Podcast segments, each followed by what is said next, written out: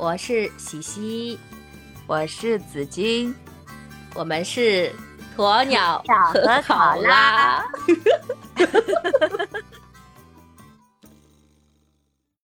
浪是春风，弄是桃花瓣，但等浪吹来，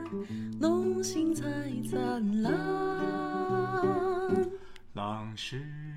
春日风，弄是冰河水，但等浪吹来。Hello Hello，我是考拉。哎呀，不好意思，又咳嗽了。Hello Hello，我是我是鸵鸟。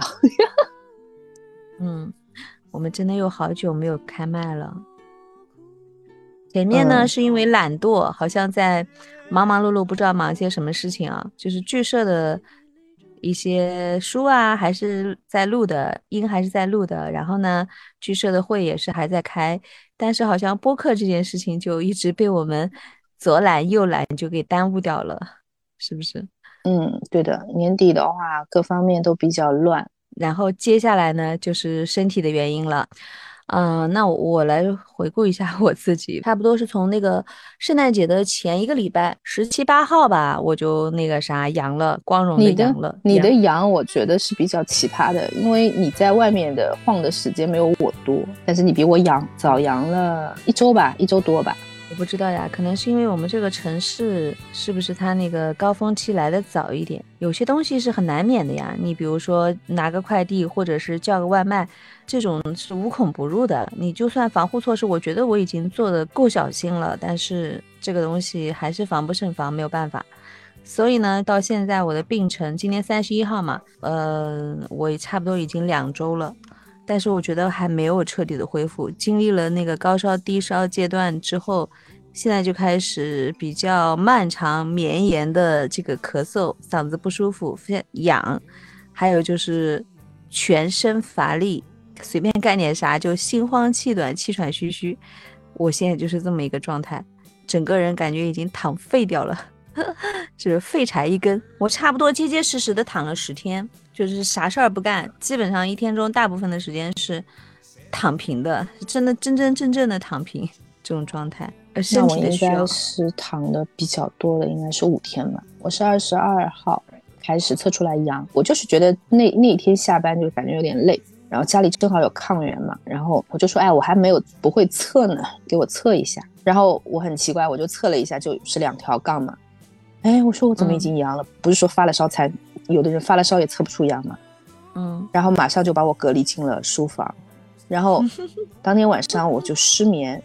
我也不知道是亢奋还是什么，就是我就失眠，一个晚上都睡不着，而且是没有症状嘛。你是换了一个床不习惯，是不是？但是我我就是失眠，那种感觉特别难受，而且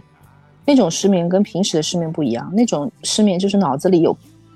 好多好多的东西很乱，就是那个东西多到你要吐，就脑子要吐的感觉。那天晚上特别难受，虽然身体不难受，但是那个脑子里的思绪就很难受。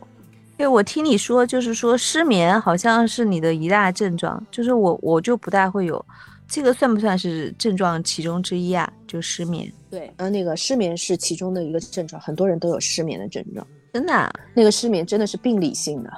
就是那种脑子里乱七八糟的东西，就是会有很多犄角旮旯的一些思绪都会涌到你的脑子里面去，你是不受控制的。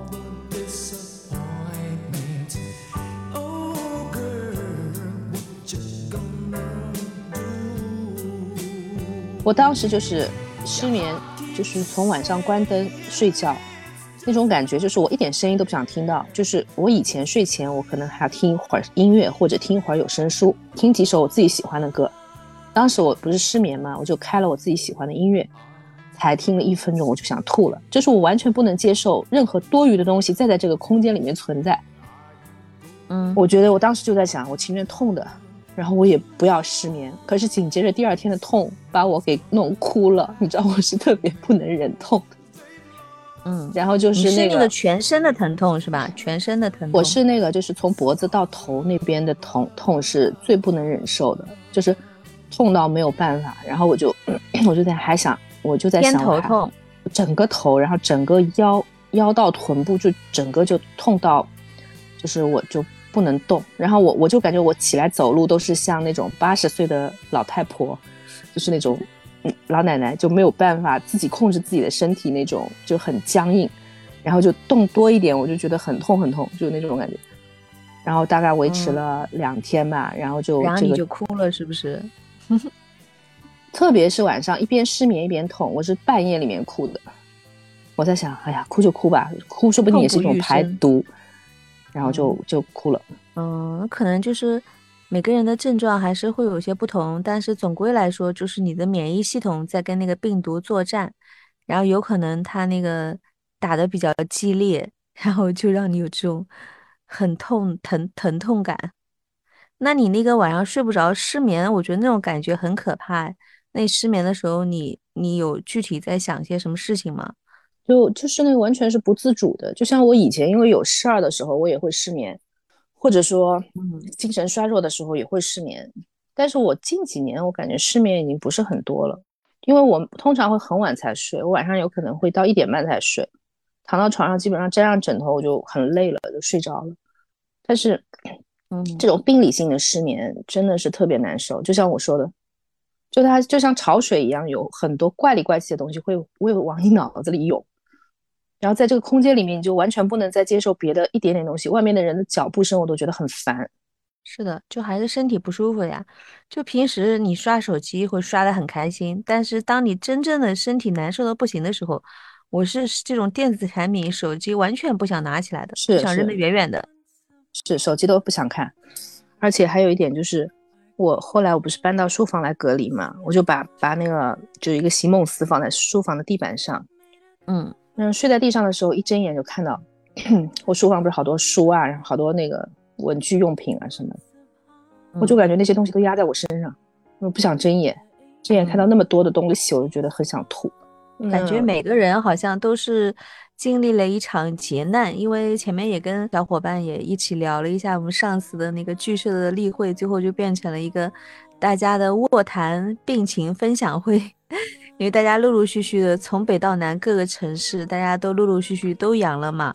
然后呢就嗯、呃一起开麦在那边聊最近那个身体的感受，就真的每个人。嗯，多多少少都经历了一场痛苦，有的可能会更加严重一些，有的可能症状稍微轻一点。但不管怎么样，其实每个人都经历的一场劫难。关键是它是一个未知的东西，其实可能未必像我们没有阳之前啊，总觉得就是一场感冒，对吧？发个烧，然后一两天就好了。但是现在你亲身感受上去，其实真的觉得是元气大伤，然后要花很多的时间，而且我觉得要彻底恢复到从前那种状态。比如说你开麦录音完全不会气喘，不会累，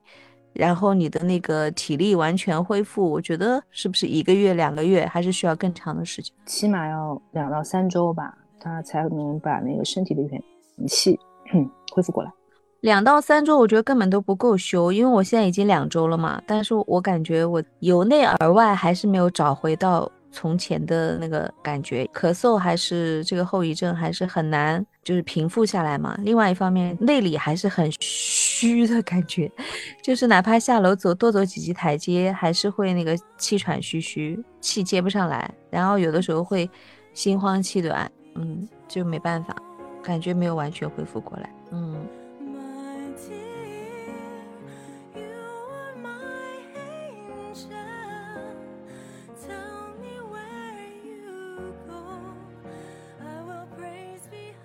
关键是现在的说法也比较怎么说呢？各种说法，有的人就会觉得说，呃，你得过一次了，不管怎么样，你后面就拥有了长达半年的这个免疫期。然后呢，又有又有说法跳出来说，啊，不是的，不是的，你得要到十五天之后才能产生抗体。然后第三个人又跳出来，专家所谓专家又跳出来讲说，呃，其实对于其他的什么一百多种毒株，你这个东西还是完全没有任何的效用的，有可能还是会传传染上的。所以就我上次看到一个也是网上的吧，但是我认为是算是比较合理和中肯的，就是说你你你这个病得了以后，就像你平时的普通感冒吧，你得了感冒好了一阵子以后，你不会马上得，但是你肯定还会得。反正我是觉得现在在药，就是像比如说像治感冒的泰诺、嗯嗯这种特效药出现流流通之前，大家都要好好小心一点。在人类没有完全的那个了解它和掌控它之前，我们就要学会跟它共存，保护好自己。其实人类真的还蛮 虚弱的，我现在感觉。诶，之前那个不是《三体》的那个动画片出来的时候嘛，它里面有一个那个质子，质子就是《三体》文明里面的一个。一嗯一个生物，然后他讲的那段台词，我就当时我就突然有一种醍醐灌顶的感觉。他说：“你们人类太把这个生存看作是理所当然了，嗯，但事实上根本就不是这样的。而你们认为这个东西是理所当然的，这个就是你们失败的最终的原因。”二零二二年的这个有很多的那个发生的事情嘛，就是因为自己也身处其中嘛，所以就很多东西感觉刷新了自己的认知，就以前完全没有意识到的一些事情，然后慢慢也能能都体会到了。因为我们可能就是生活在这个比较平顺的年代吧，就没有碰到过什么风浪，也没有碰到过什么战乱啊，或者说大环境就是突然之间你会很多意外啊什么。反正我的人生没怎么经历过这种突发的这些东西，所以说就觉得就像你刚刚说的，觉得理所当然吧，可能觉得平顺的生 生活就是理所当然的。嗯，但其实我是觉得这个命运这个东西啊，还是要对它充满敬畏的。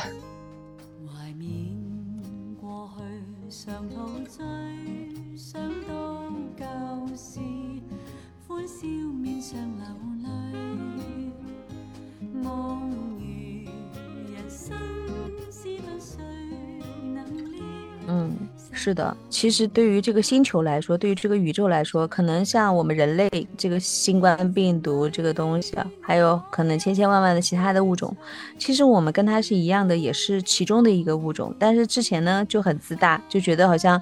我们已经掌控了，并且我们已经了解了很多东西，所以就什么也不怕了，就这种敬畏之心。但其实就是等于今年，我感觉是我们就被打了一个响亮的耳光。事实上，还是有很多东西会提醒到这个我们人类的渺小的吧？怎么突然讲到这么大的一个话题？对啊，就像你说的，我们的祖辈和父辈有可能他们曾经经历过战乱啊、瘟疫啊，或者是饥饿，但是这些东西在我们这一代人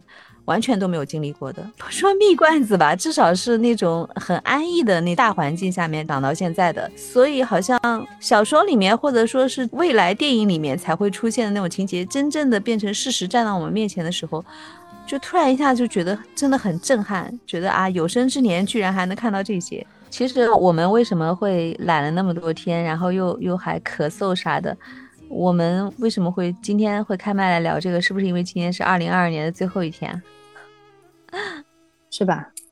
嗯，总觉得好像这个应该在这个最后一天做点啥，是吧？录录一期节目，然后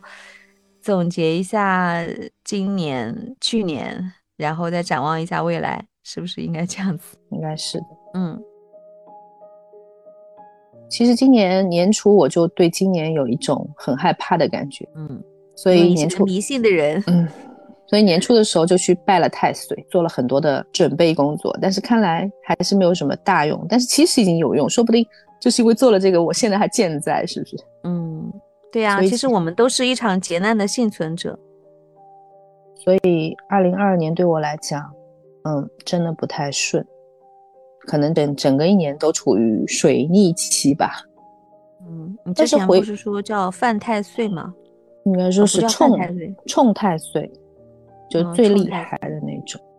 其实每次去拜佛的时候，或者说你经过庙的时候想进去拜一拜的话，你总会希望是能够消灾解难。然后碰到算命的，如果他说你有什么厄运，或者說有能够化险为夷的动作，你还是会去做一下。为什么年初的时候，我表姐说：“哎呀，今年大凶，我们都去拜拜太岁吧。”好，然后我就去，然后还烧了符啊，然后念了念了咒啊。但是有些东西是注定的，自己也已经做好了心理准备。然后就是今年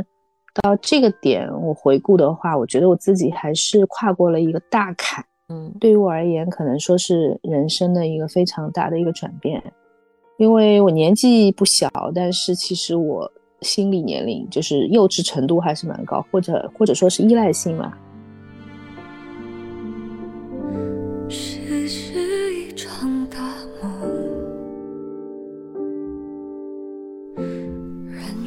几度秋凉，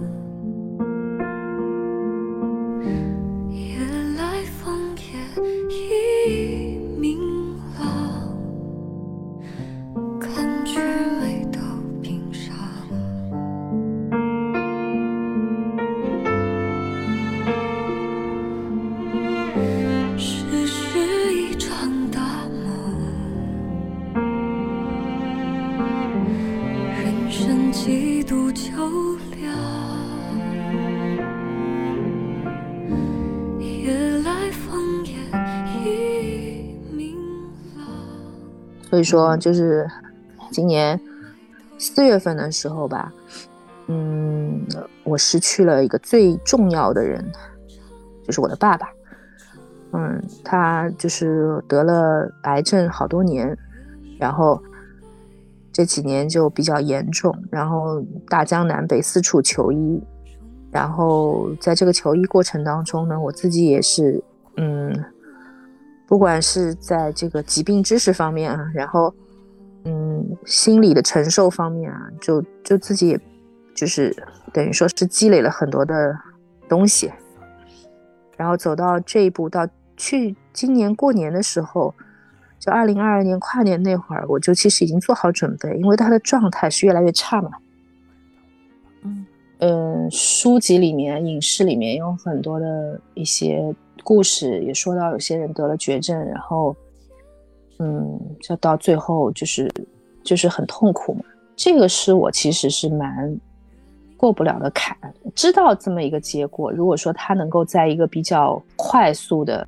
比如说一场车祸呀，或者说一个脑溢血呀，所以说对我而言，他的这种离世的话，比较痛苦的就是他的，嗯，身体承受的特别特别难。然后我也陪他经历了很多，其实我现在是嗯比较平静的，因为天也亮着嘛。其实他离开的那几天，我是非常麻木的，就没我几乎就没怎么哭。但是处理完他的后事以后的很长一段时间，乃至于这个整个一年，我有无数个夜晚就是没有办法抑制自己情绪的崩溃。嗯就白天可能还比较正常，然后内心的一个转变就是，也是比较自私的一个想法，就是原来可能有一个人特别关注我的情绪啊，因为我爸爸对我情感上的关注度是非常大的，就是世界上那个最爱你的那个男人。嗯是吧？嗯对于我而言，就是失去的这个就比较，对我来讲非常重要的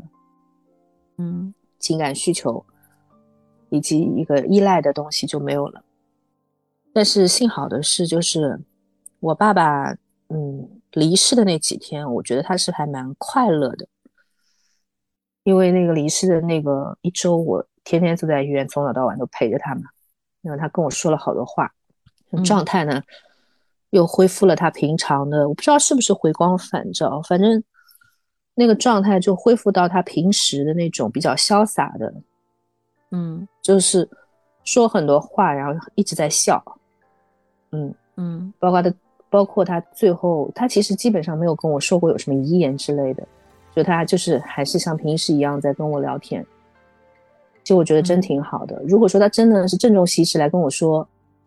告别的话呀，或者遗言啊，那我觉得我会受不了，乃至我这一生回想起那一幕，我都会可能受不了。清辉染重眼睛，寒香窗一夜，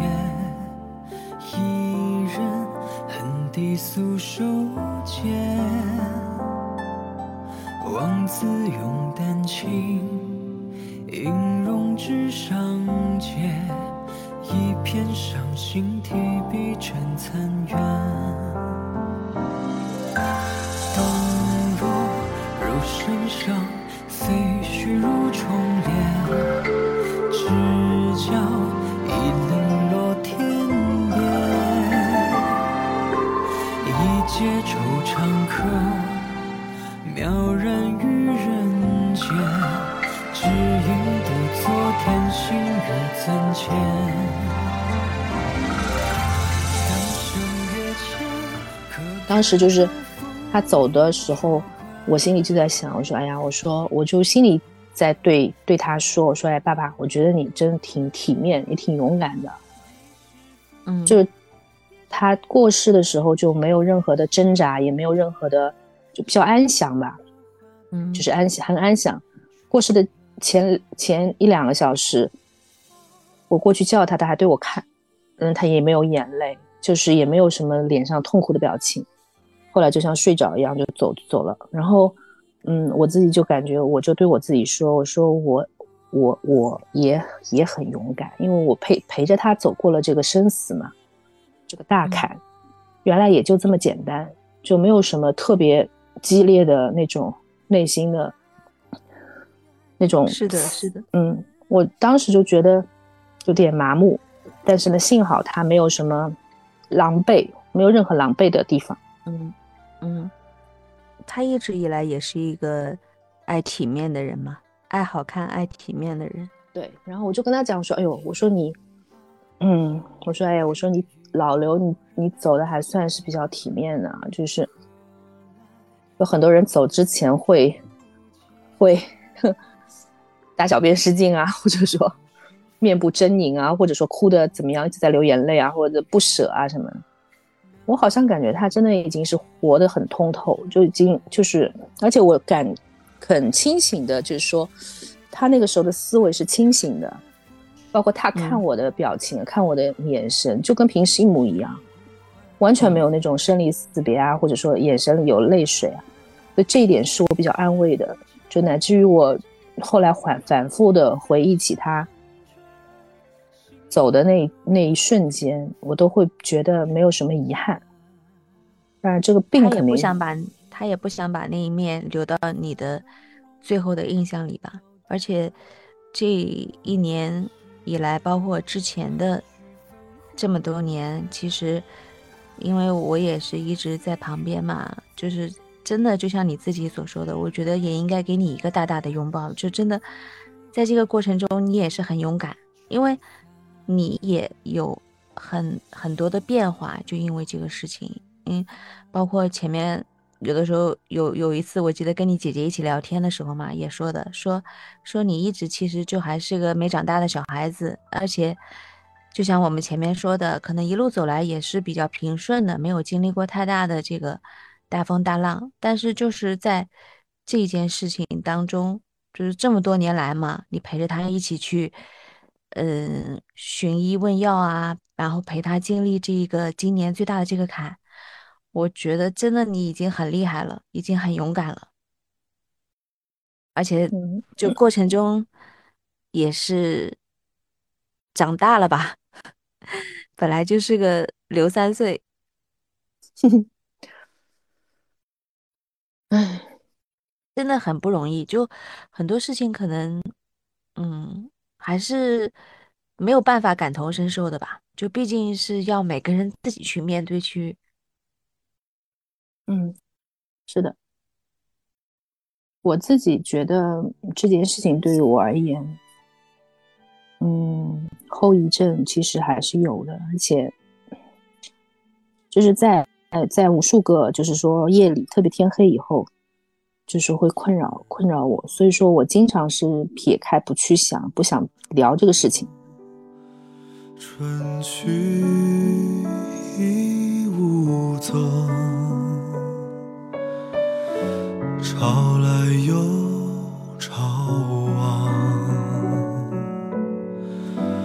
聚散苦匆匆。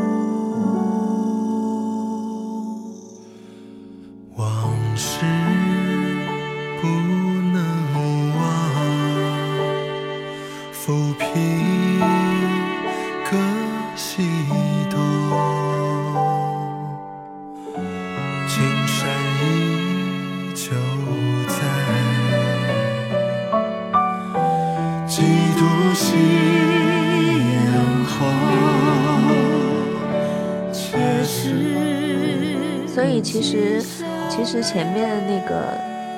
就四月份的时候，一直到现在嘛，我们中间其实也有开过节目，有的时候就是会聊什么的时候，也会绕开这个话题，包括就是说，我们在做那个剧社的呃原创的作品的时候，中间也有也有那个维军里面不是也有提到，就是女主的失去了她最爱的，就是很重要的一个那个角色，就是她的父亲嘛，在那个节目里嗯面。然后其实当时也差不多是差不多时间吧，节奏。然嗯后我感觉就是这个其实也是一直不敢、不太敢去触碰到的一个一个一个话题和区域，就是担心你还是会需要有一个过程嘛。这个东西一定是一个很大的一个痛嘛，也是今年刚刚才发生的事情嘛，所以我觉得你现在应该还是是处在这个过程当中吧，就经走到现在，其实已经很不容易了。嗯，所以有的时候我也会担心你的情绪，包括你说有的时候晚上失眠啊什么的。嗯，反过头来想想的话，这种情感依赖其实还是自己不够成熟，因为我往往很多想的就是，除了很心疼他这么多年受的痛苦吧，嗯。大部分想的还是自己，就觉得哎呀，没有那个人不会再，那我嗯。觉得这个东西其实很正常，也也也也是因为你跟任何一个人的相处，其实你还是从自我出发，就是从你自我的感受出发，这个也很正常。像你们本来从小就他就特别疼你嘛，然后父亲跟女儿之间的这个感情本来也是基本上会比较特别一点嘛，有的时候甚至怎么说，就是在家庭里面有可能那个那个缘分是是更深厚一点的嘛，他也更宠你，对吧？有可能就像刚刚讲的，全世界最爱你的那个男人，然后他现在去了天上。嗯，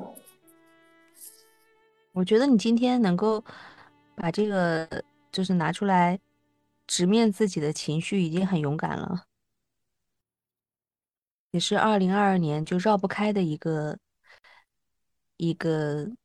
嗯，其实我我自己对自己的预估是，可能情绪比这个更加糟糕。可能就是以前没有发生这个事情的时候，我甚至无数次在预演他离开的那一刹那，我会怎么样崩溃啊，或者说，嗯，处理他后事的时候，我会怎么样的很无力呀、但是我嗯发现真的没有，那几天我都是麻木的，包括去给他注销啊、注销身份证啊，然后他的行政的一些身份啊，全部要弄掉啊，然后就花了时间去，就我自己开车啊，到那个各个部门去跑啊，嗯感觉都很有条理的就把这些事情就做完了。然后包括火化呀，然后领骨灰盒去寄骨灰啊，然后包括嗯，上两个礼拜去给他下葬啊，这一系列动作，我觉得好像我都还是比较嗯还好吧。我觉得这个可能就是那种成年人的悲伤嘛，就有的时候你成年人的身份，必须要让你你的理智在支撑着你做完这些规定的动作，但是你这个嗯情绪上的这个痛，其实它还是会绵延蛮长的一哎，我不知道别的人，嗯，周围没有这样的人，我不知道别的人会跟我，或者说我们听众啊，不知道别人会不会跟我一样，就是我会在某一天可能开着车，我听到一首歌，我就想起他，然后我就崩溃。你在我心里，我在你心里，不止一点点，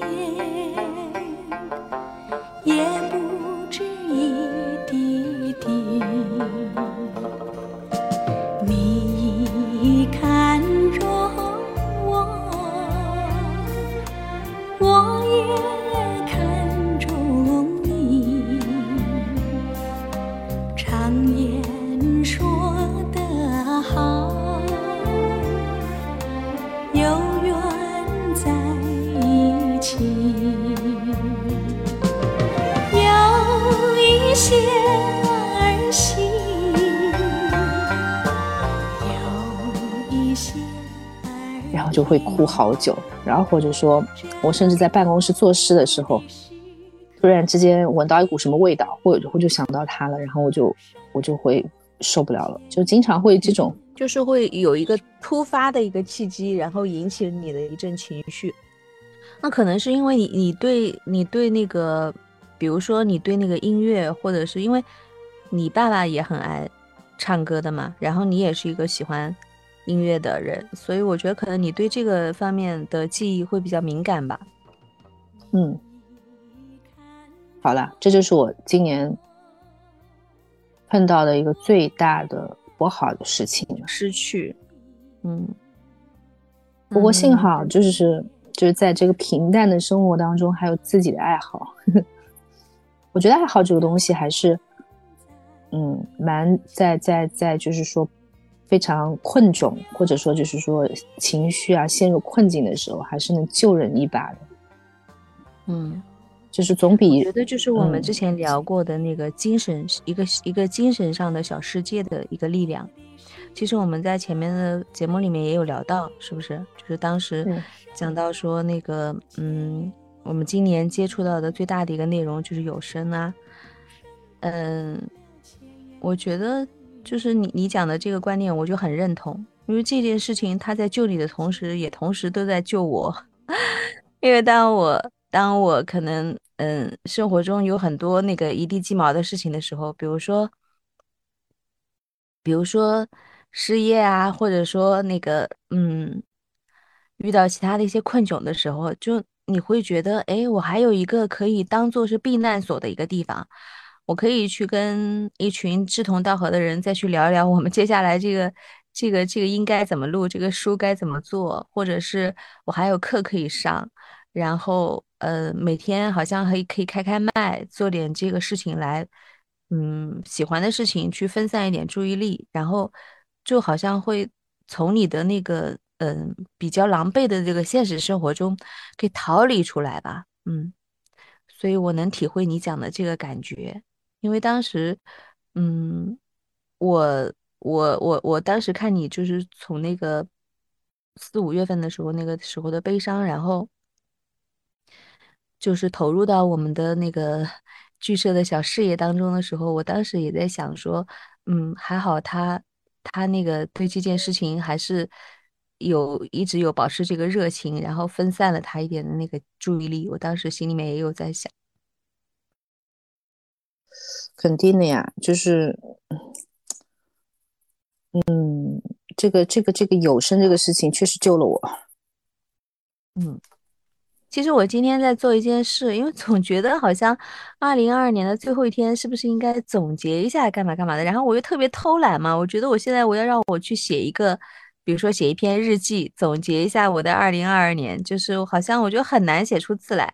然后我就在想，要么我就去我的那个手机相册里面去找找每个月份。找个一两张照片出来，看图说话，这样是不是容易一点？所以今天下午的时候，我在那翻手机，你知道吗？我就在翻那个今年从一月份到十二月份，我看看就是都发生哪些事情嘛。有的时候喜欢拍照记录的，然后我发现今年从年头到年尾，几乎就是每个月所有的事情都是逃不开那个有声的，就是跟 跟我们在做的这个事情是有有关的。就剧社啊，包括自己的一些什么账号啊什么的，就是，嗯，可以说幸而有他吧，嗯，有可能未必他从那个物质回报上来说，未必有带给你多大的那个。就是我们的投入和和和回报，现在还是不大成比例的，还是在很很微薄的在经营着这件小小事业，但是它可能给你带来的这个呃情绪上的出口，或者是精神上的这个满足感，真的就很大很大的一个一件事情。